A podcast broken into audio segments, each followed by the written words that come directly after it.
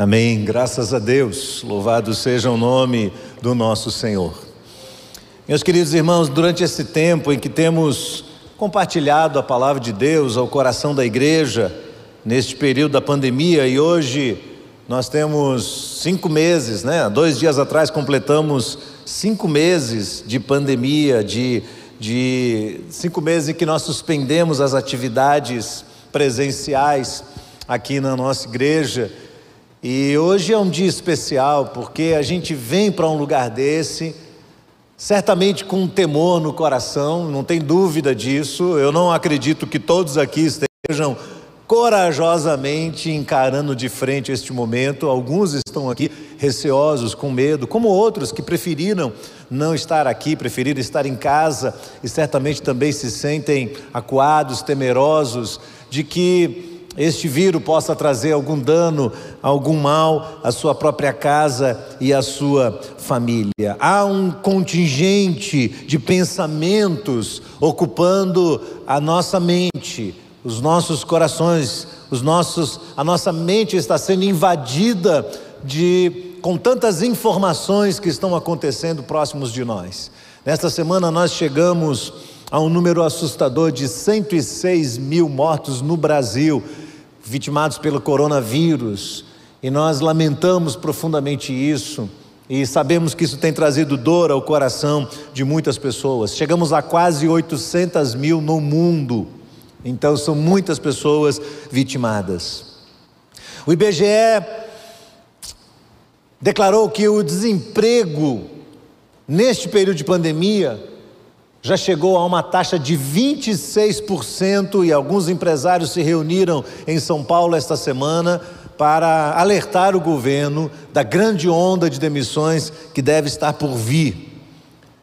Experimentamos a queda na bolsa de valores, que sinaliza o achatamento da economia mundial. Além disso, temos que lidar com os conflitos internos conflitos que estão acontecendo dentro das casas, as pessoas estão enfrentando crises emocionais.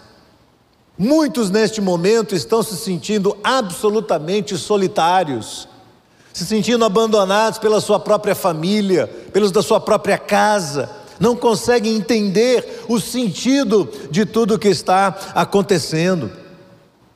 Há um medo de que, além desta pandemia, outras catástrofes possam tomar papel neste cenário que já não é dos melhores. A gente ainda tem que conviver com o desastre das fake news. E mais do que isso, a gente ainda se preocupa com este Brasil, com o estado político do Brasil, com esta polarização nunca antes vista, que para mim, honestamente, sinaliza ou sugere a possibilidade de uma guerra civil depois das próximas eleições agora. Então a situação não está fácil, a situação está bastante difícil. E em meio a este caos, prestar um culto a Deus e ouvir a Sua palavra é um convite à paz dentro dos nossos corações. É uma oportunidade extraordinária que o nosso Deus coloca sobre nós.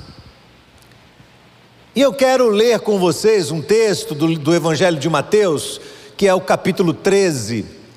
Nós vamos ler o verso, capítulo 13, do verso 1 até o verso 16, e, e talvez você esteja percebendo que nesta exposição bíblica do livro de Mateus, nós não estamos seguindo a ordem de Mateus, e eu me sinto bastante confortável de estar trilhando por onde estou trilhando, porque eu já falei sobre o livro de Mateus, outras épocas da minha vida, e eu sei que às vezes seria muito mais didático começar do capítulo 1 e 2 e 3 e ir seguindo, mas você vai perceber que por uma razão bastante óbvia, nós vamos trabalhar esse tema em textos alternados, nós vamos trabalhar de uma forma que eu tenho certeza Deus estará nos dirigindo e nos conduzindo a isso. Semana passada ouvimos aqui o pastor Silvio falando sobre a influência do mal, das forças do mal, das agências do mal, sobre a vida dos cristãos e o quanto nós precisamos estar atentos para saber lidar com essas questões. Hoje não será diferente, eu tenho certeza que a palavra trará um, um, impacto ao seu coração. Diz assim, capítulo 13: Naquele mesmo dia, Jesus saiu de casa, se assentou à beira-mar. Grandes multidões se reuniram em volta dele, de modo que entrou num barco e se assentou. E toda a multidão estava em pé na praia. E de muitas coisas lhes falou por parábolas, dizendo: Eis que o semeador saiu a semear. E ao semear uma parte, caiu à beira do caminho. Vindo as aves, a comeram. Outra parte caiu em solo rochoso, onde a terra era pouca. Logo nasceu, visto não ser profunda a terra. Saindo, porém, o sol a queimou, porque não tinha raiz, secou-se. Outra parte caiu entre os espinhos, e os espinhos cresceram e a sufocaram. Outra, enfim, caiu em boa terra e deu frutos a cem, a sessenta, a trinta por um. Quem tem ouvidos para ouvir, ouça. Então os discípulos se aproximaram de Jesus e lhe perguntaram: por que o Senhor fala com eles por meio de parábolas? Ao que Jesus respondeu: porque a vocês é dado conhecer os mistérios do reino dos céus. Mas aqueles, isso não é concedido, pois ao que tem, mais será dado, e terá em abundância, mas ao que não tem, até o que tem lhe será tirado. Por isso falo com eles por meio de parábolas, para que vendo, não veem, porque vendo, não veem, e ouvindo, não ouvem, nem entendem. Assim nele se cumpre a profecia de Isaías: ouvindo, vocês ouvirão, e de modo nenhum entenderão. Vendo, vocês verão, mas de modo nenhum perceberão, porque o coração deste povo está endurecido. Ouviram com os ouvidos tapados fecharam os olhos, para não acontecer que vejam com os olhos, ouçam com os ouvidos, entendam com o coração, se convertam e sejam por mim curados. Bem-aventurados, porém, são os olhos de vocês, porque veem. Bem-aventurados são os ouvidos de vocês, porque ouvem. Pois em verdade lhes digo que muitos profetas e justos desejaram ver o que vocês estão vendo, mas não viram, e quiseram ouvir o que vocês estão ouvindo, mas não ouviram. Mateus tem uma forma bastante didática de ensinar no seu livro. Nós já dissemos aqui que Dentro de Mateus, ele tem uma ênfase muito forte. Jesus é apresentado como um rei, o rei dos judeus. E Mateus divide o seu livro em blocos, cinco blocos. O primeiro deles, o Sermão da Montanha. O segundo deles, o chamado e vocação dos discípulos e as orientações para o seu ministério. O terceiro, as parábolas, que Jesus chama de mistérios do reino. A quarta, Jesus trata da conduta comunitária na tratativa dos conflitos entre cristãos, entre famílias. E o quinto bloco são os ensinamentos chamados dos, do Monte das Oliveiras, em que Jesus fala sobre os últimos tempos e as últimas coisas. Parábolas são enigmas. Este terceiro bloco de Mateus aqui colocando dentro desse capítulo várias parábolas, trazem enigmas de Deus para nós. Asaf fala sobre isso no Salmo 78, verso 2. Abrirei os meus lábios para proferir parábolas e publicarei enigmas dos tempos antigos. Ele está falando de Jesus, tanto tempo atrás. Asaf está profetizando sobre Jesus, e Jesus iria abrir os seus lábios, proferindo parábolas e publicando enigmas dos tempos. Enigmas, expressões, frases, contos, axiomas, que são representativos de uma realidade muito superior. São elementos lúdicos, elementos históricos, elementos habituais que se transformam em lições de vida. São emblemas de lições importantes, emblemas do reino de Deus, símbolos do reino de Deus, que trarão para nós lições muito preciosas. É diferente de fábula, porque a fábula abre um espaço para o imaginário fantasioso do, do ser humano. Então, na fábula, os animais falam, as coisas inanimadas criam vida. Mas Jesus não conta fábulas.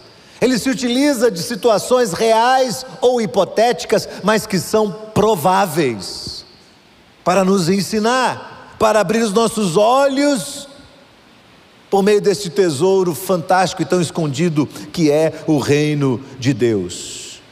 Então, oito parábolas se estendem pelo capítulo 13 de Mateus: a parábola do semeador, a parábola do joio, a parábola do grão de mostarda, a parábola do fermento, a parábola do tesouro escondido, a parábola da pérola, a parábola da rede lançada ao mar e a parábola de um pai que tira de um baú de tesouro coisas boas e coisas ruins. Nós vamos caminhar nos próximos domingos em cima dessas parábolas e retirar delas lições muito importantes para o nosso crescimento, mas lições que serão compreensíveis até certo ponto. Por que, Abraão, você está dizendo isso?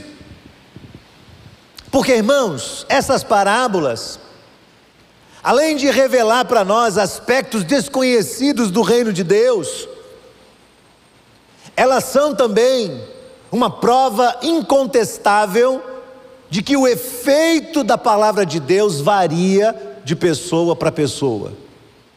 Jesus conta aqui, e na cabeça de um cai de um jeito, na cabeça de outro cai de outro, na cabeça de outro cai de outro.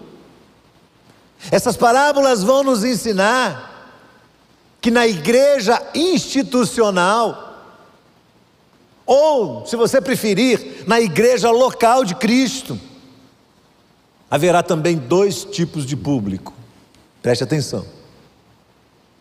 Os que têm ouvido para ouvir, e os que vão ouvir, mas não vão ouvir. Talvez essa seja a razão mais óbvia para o fato de que ao longo de dois mil anos de existência do cristianismo, Pessoas que alegaram ser cristãs acabaram em algum momento da sua vida vivendo uma conduta diferente da conduta proposta por Jesus para o reino. Então mudanças aconteceram, não derivadas da palavra pregada por Jesus, mas da maneira como as pessoas receberam essa palavra. E Jesus diz aí no velho verso 9: quem tem ouvidos para ouvir, ouça. Essa expressão é usada várias vezes por Jesus e é usada também por outros autores do Novo Testamento, sendo um convite para aqueles que querem descer mais fundo, ir além, invadir um pouco mais esse mistério do reino, aprofundar um pouco mais o seu conhecimento acerca dos planos de Deus, do propósito de Deus para a sua vida. Mas ao mesmo tempo ela é também um alerta para o fato de que haverá sempre aqueles que escutam, mas não ouvem, que ouvem, mas não entendem, que até entendem, mas não aceitam, rejeitam. E por mais que se insista, eles não serão convencidos e automaticamente nunca se permitirão ser transformados na sua conduta cristã. Verso 11, Jesus diz: A vocês, os discípulos, e aí, claro, Jesus traça uma diferença aqui, está no texto, é só olhar entre eles e os discípulos. A pergunta é: Senhor, por que, que o Senhor fala para eles por parábolas? E Jesus diz: Antes de falar deles, deixa eu falar de vocês. A você que é um discípulo, a vocês são dados os mistérios do reino. Aleluia. A alguns é dado o mistério do reino. Eu não estaria equivocado se eu disser aqui que o cristão genuíno, o discípulo do reino, possui uma sensibilidade diferente de quem não é discípulo, possui uma sensibilidade maior possui dentro de si uma capacidade de entender, de ouvir, de se emocionar, de chorar, de se apegar. A palavra pregada, aquilo arde dentro do coração dele. Lembra dos discípulos no caminho de Emaús? Ah, Jesus ia falando e aquilo ia ardendo dentro deles. É algo diferente. A semente cai ali de uma forma diferente. Essa pessoa possui uma sensibilidade maior quando é exposta às verdades acerca do reino de Deus. Essas verdades o tocam, o incomodam, penetram com força no seu interior, produzem arrependimento, produzem mudanças significativas.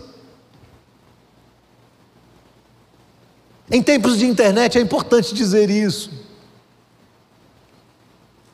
Porque a história dos povos, das culturas, mostra para nós que o povo em geral sempre se impressionou muito com bons oradores, com pessoas que têm conhecimento, tato, capacidade de se expressar, e que chamam atenção por sua lógica, por sua clareza. Mas não é disso que Jesus está falando. Definitivamente não é disso.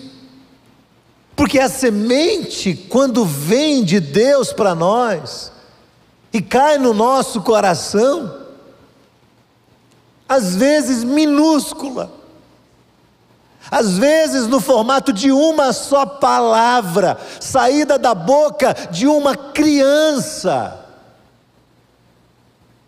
cai dentro de nós e provoca um rebuliço. Muda a nossa história, muda a nossa vida, corrige nossas percepções, nos ajuda a enxergar pontos cegos, e às vezes de tão pequenas que são dispensam os argumentos mais lógicos, mais convincentes, a lógica mais aguçada, o discurso mais bem articulado. Em tempos de internet, as pessoas estão desesperadas procurando ouvir alguém que traga um big de um discurso. Mas a palavra. Estarão sempre, sempre, segundo a palavra de Jesus, Estarão sempre aqueles que ouvem, mas não ouvem, escutam, mas não ouvem, ouvem, mas não entendem, entendem, mas não aceitam. Ouvem, mas não vão ser tocados. Ouvem, mas não vão ser transformados. São aqueles que escutam de um modo seletivo. E dentro da parábola do semeador, Jesus diz: de mau grado, de má vontade. Ele já está ouvindo e pesquisando na fala alguma coisa para dizer: está errado, está vindo, olha aí. Sabe como é? Ele não está está aberto ao Espírito de Deus para ser transformado. Então ele escuta de um modo seletivo. O que Jesus ensina é que as reações são diversas, mas elas sinalizam dois tipos de pessoas: as que ouvem, recebem, aceitam, e as que ouvem, mas não vão receber nunca, porque não são discípulos. Não são discípulos. O cristianismo tem seus mistérios. Quando a gente estiver passeando por esse capítulo 13, nos próximos domingos, você vai ver assim os mistérios do reino de Deus. Coisas incríveis que o Senhor vai falando para nós e que caem dentro do nosso coração e fazem sentido. Doutrinas profundas que somente quem é discípulo de verdade, discípulo do reino, vai conseguir entender. Ao ponto que outros vão ser excluídos dessa compreensão. É importante dizer aqui, irmãos, que Deus não emprega a sua força para obrega a sua força para obrigar quem quer que seja a entender e aceitar a sua verdade. Eu sei também que eu posso estar mergulhando aqui num conflito teológico, e nesse momento, dos dois lados estão calvinistas e arminianos, dizendo: opa, onde é que o pastor quer chegar? E claro e óbvio é que eu não vou entrar nessa discussão porque encontro essas duas verdades aparentemente controversas, eu as encontro inegavelmente ensinadas nas Escrituras, e eu é que vou julgar? Não mesmo. O que eu posso afirmar com muita tranquilidade, com muita serenidade nessa manhã, é que quando a palavra de Deus é pregada, ela encontra guarida no coração de alguns, mas não encontra no coração de outros outros vão se distrair, outros vão ser indiferentes, outros vão subtrair essas coisas todas. Há um mistério de Deus a ser revelado. Por que, que Jesus prega por enigmas? Talvez nós estejamos vivendo um momento histórico, a igreja nos nossos dias esteja vivendo um momento histórico em que ela vai começar a pregar por enigmas também. Porque há coisas escritas na Bíblia que, quando forem lidas em público diante das câmeras, não demorará. E esses ensinamentos farão com que pastores possam ir para trás das grades. Mestres, professores que ensinam a Bíblia, ou mudam o conteúdo bíblico, ou vão parar atrás das grades.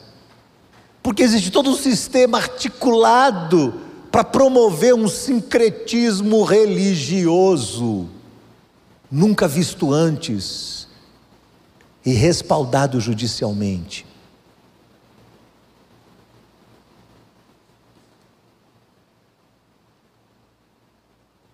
Mas o discípulo de Jesus ouvirá a palavra de Jesus. Ela vai cair clara no seu coração. Ela vai cair como lógica no seu coração. Quando a gente for ensinar sobre família, quando a gente for ensinar sobre criação de filhos, não vai demorar. E o Estado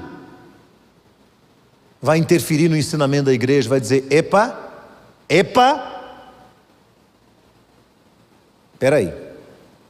O Estado é quem vai determinar como é que você cria ou não seu filho. E a liberdade de culto será cesseada também. Como está acontecendo na China, hoje. Que muitas igrejas estão fechando as portas, os símbolos do cristianismo estão sendo retirados delas, e as suas placas substituídas por placas do Estado, porque afinal de contas, criou-se um esquema em que para sobreviver, elas teriam que viver na dependência absoluta do Estado. Há toda uma tentativa de calar a boca daqueles que pregam a palavra de Deus.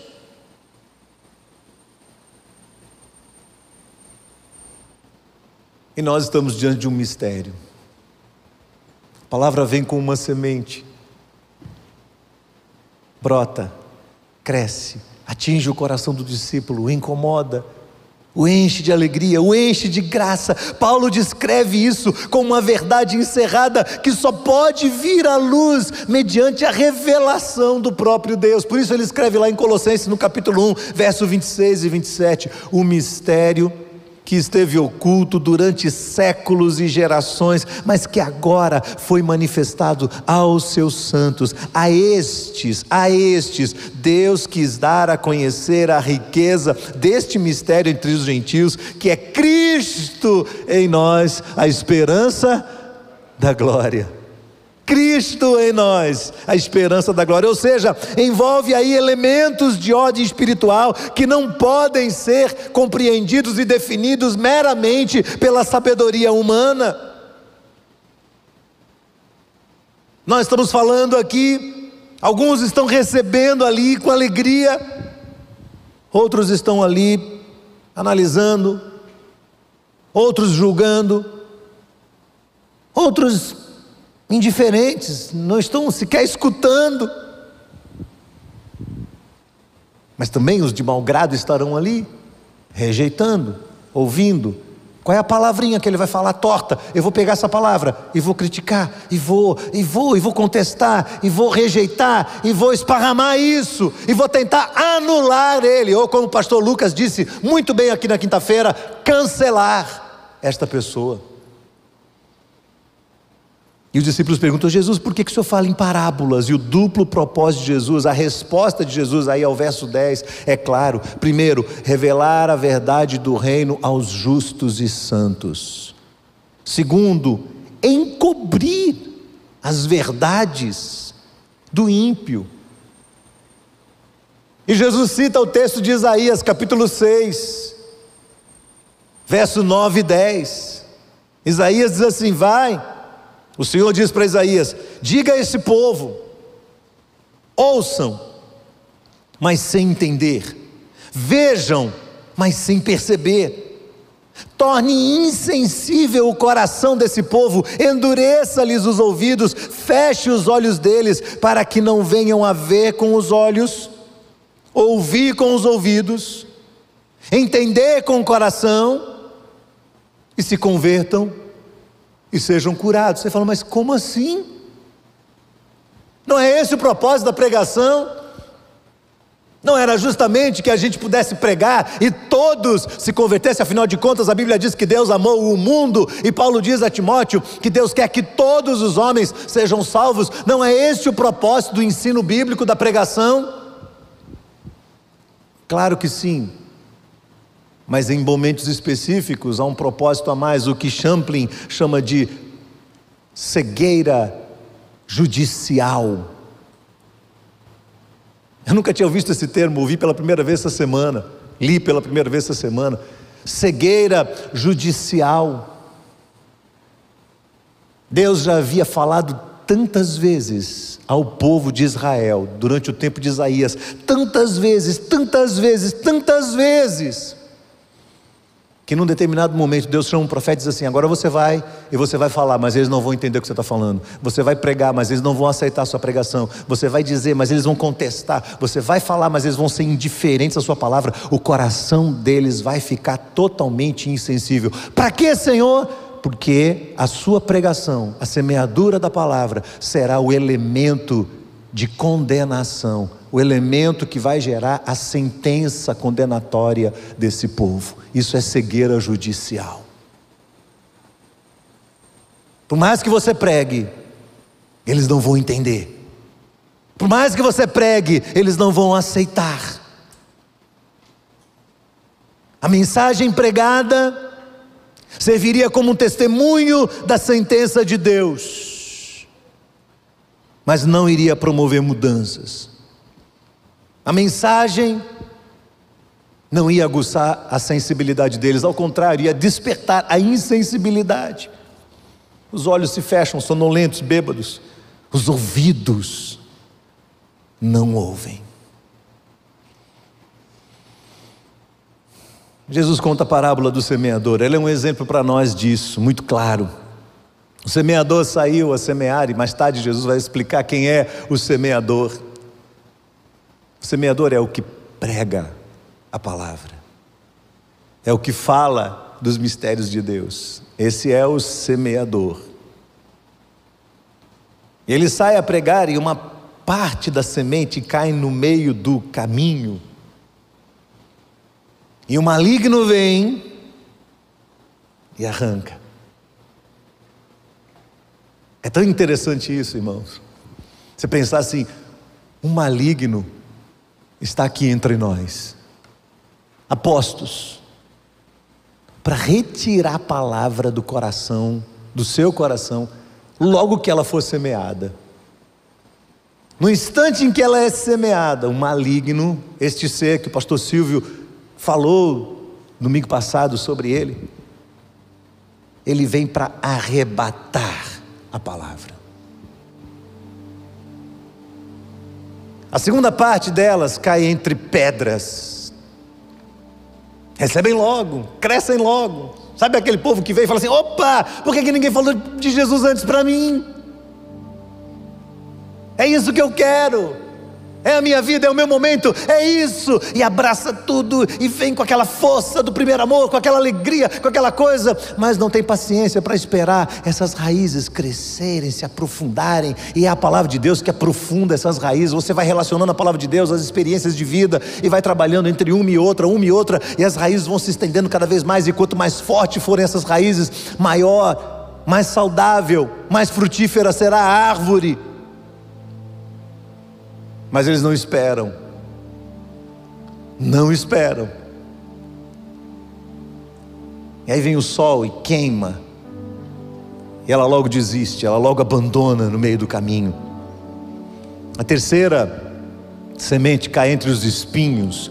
E Jesus declara um pouco mais adiante nesse capítulo que os espinhos são os cuidados com este mundo, a vaidade, a ambição a preocupação com dinheiro, a preocupação com a economia, a preocupação com o que vai acontecer amanhã, a preocupação com ter as coisas, ter as coisas. Quantos pais estão sufocando a palavra de Deus no coração dos seus filhos? Por quê? Porque se meu filho não tiver o melhor colégio, se ele não tiver a melhor nota, se ele não tiver a melhor formação, e você vai naquela angústia, naquela angústia, naquela angústia que tira o seu sono e faz com que o evangelho seja substituído na sua vida, a palavra vai sendo sufocada ansiedade, angústia. Por último, a palavra cai numa terra fértil, uma terra boa, produz, multiplica 100, 60, 30. Sabe como que é? Multiplicar a vida você sabe o que é multiplicar vida? Não é multiplicar bens, é multiplicar a vida espiritual. Só um discípulo do reino entende o que é isso. Só o discípulo se sente incomodado com aquela possibilidade de ser um inútil para Deus neste mundo. Só o discípulo se preocupa com isso. O discípulo fala: Não, não é possível, eu tenho que multiplicar. Se eu não conseguir multiplicar 100, eu vou multiplicar 60. Se eu não conseguir multiplicar 60, eu vou multiplicar 30. Mas eu vou multiplicar. Eu vou multiplicar. Porque essa é a vontade de Deus para a minha vida. O discípulo de verdade fica incomodado. Que Deus nos ajude, irmãos. Que Deus nos ajude em nome de Jesus a entender o que Ele está falando. Se você tem ouvidos, que você possa ouvir a voz do Espírito Santo de Deus. Se você é um discípulo, você é bem-aventurado. Louvado seja Deus por isso. Eu cumpri minha parte. Essa semana eu estava pensando, por quanto tempo eu vou pregar aqui deste púlpito? Tem gente que não gosta de me ouvir. Tem gente que gosta. E eu não julgo nenhum nem outro, porque isso não quer dizer nada para mim. Eu tenho que olhar para Deus e falar: Deus, o Senhor gosta, o Senhor quer, é isso. Porque eu não posso nem me encantar com quem gosta e nem me desgostar de quem não gosta. Verdade é, eu tenho um prazo de validade. Todos nós temos. Pastores que foram referenciais de vida para mim estão partindo para a glória. E um dia eu vou me juntar com eles no céu. O que eu estou dizendo para você é que a oportunidade, a semente, foi plantada hoje, nesse momento, no seu coração. Então eu posso dizer aqui: Senhor, eu cumpri a minha parte. Daqui para frente agora é com você. Como esse negócio vai crescer? Como esse negócio vai multiplicar? Porque, segundo Jesus, de cada quatro, só um aceita. Só um recebe, só um frutifica, de cada quatro. Então, se nós temos um público aqui hoje de duzentas e tantas pessoas e na internet de mil e tantas pessoas, não sei, só um quarto vai abraçar, vai se sentir tocado, vai ser mexido, vai ouvir atentamente a voz do Senhor. Vamos ouvir uma canção?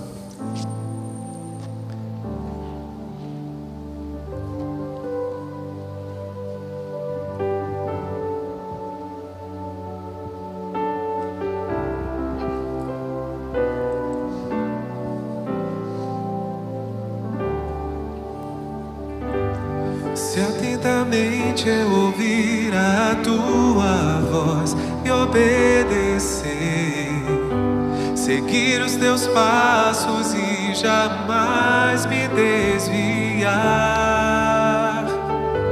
Se o meu coração se achar sempre puro e fiel a ti, se a tua vontade sempre for o meu prazer deserto então será manancial, sem medidas fluirão as tuas bênçãos sobre mim, mas que abundantes serão e eu viverei